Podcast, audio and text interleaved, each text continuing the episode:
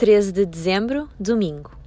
A leitura bíblica é o Salmo 68, versículos 20 a 36. Bendito seja o Senhor dia após dia. Ele libertou-nos. Deus é a nossa salvação. Nós temos um Deus, Ele é um Deus que salva. Na verdade, o Senhor nosso Deus tem poder para nos livrar da morte. Ele despedaça a cabeça dos seus inimigos e destrói o crânio daqueles que persistem no mau caminho. O nosso Deus é um Deus de poder que opera em vitória contra os seus inimigos. Nele podemos confiar porque foi e sempre será fiel e verdadeiro. Assim, o seu povo deve bem dizê-lo nas suas congregações.